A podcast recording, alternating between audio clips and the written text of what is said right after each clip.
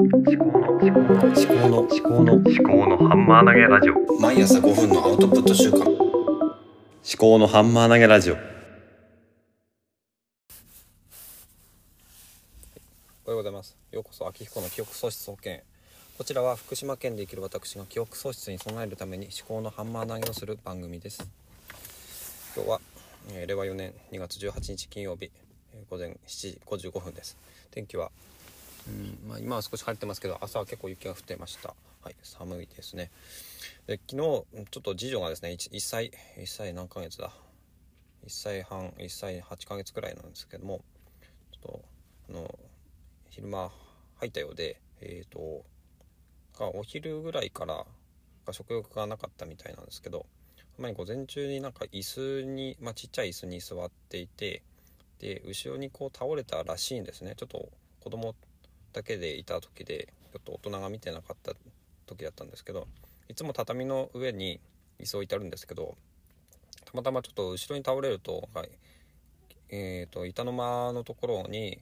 倒れちゃうようなところに椅子があったみたいででそれで、えー、と頭を打ったような様子だったということでであのー夕方ちょっと吐いたようですね。でそれで、あの病院に行ったんですね。で救急外来の方であの脳神経の方の専門のところに一応行ってみたんですけど、まあ、CT とかやっぱり幼いのでちょっと取れないということで、まあ、あの診察してもらってそれで特に異常はなさそうだということで様子見っていうことだったんですけども、まあ、昨日家帰ってきてから夜もちょっと一回入ったんで今日はちょっと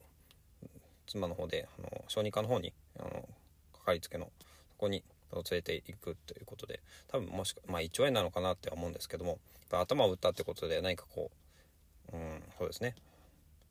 悪いことがないかってすごく妻が心配しててその椅子を置いた場所とかもすごく気にしていてだから妻の方が心配だなって思ってるんですけども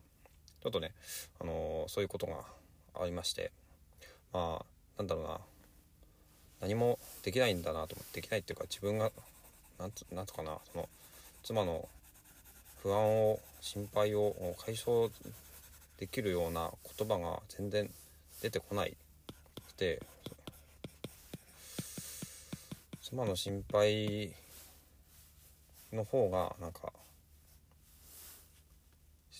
なんか逆に心配というか心配してる妻の方が大変ななんか精神的に。今他のなんだろう今育休復帰を目前にしてていろいろやらなきゃならないこともあるしそのなんだ子供クラブみたいなのがあってそれのなんか今役員を引き継ぐための資料とかも作ってたりしてすごい妻は結構大変なんですよね。で大変な中で、まあ、そういうちょっとね事故みたいなのが起こっちゃってうんかなり自分を責めたりとかしていてじゃあ私は何ができるのかなってはなんか全然出てこなくて。私がこう自分が何もできない。何もしてやれない。そんなことをちょっと痛感しているところですね。どうしたらいいのかっていうのが答えがないまま。いるんですけども。どうしたらいいのかなって、ね、あの大丈夫だよとは言ったりもするんですけどもなんか全然気休めにもならないしもっとこう気の利いた言葉が出てくればいいんでしょうけどとにかく、まあ、早く家に帰るっていうのが一番なのかなっていう何かできることとか、まあ、午前中休むかとかっていう話もしたんですけども早く帰ってきてもらうことそれが一番だと。いうことで。で、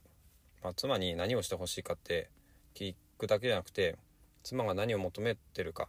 妻があの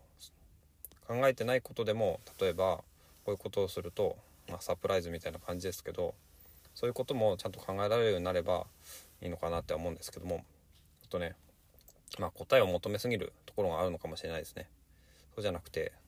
自分で考えて思いやりを持って接していくっていうのが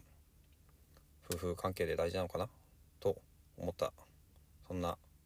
えー一日でしたね。はい。じゃあ今日金曜日ですね。早く帰れるように頑張ります。以上です。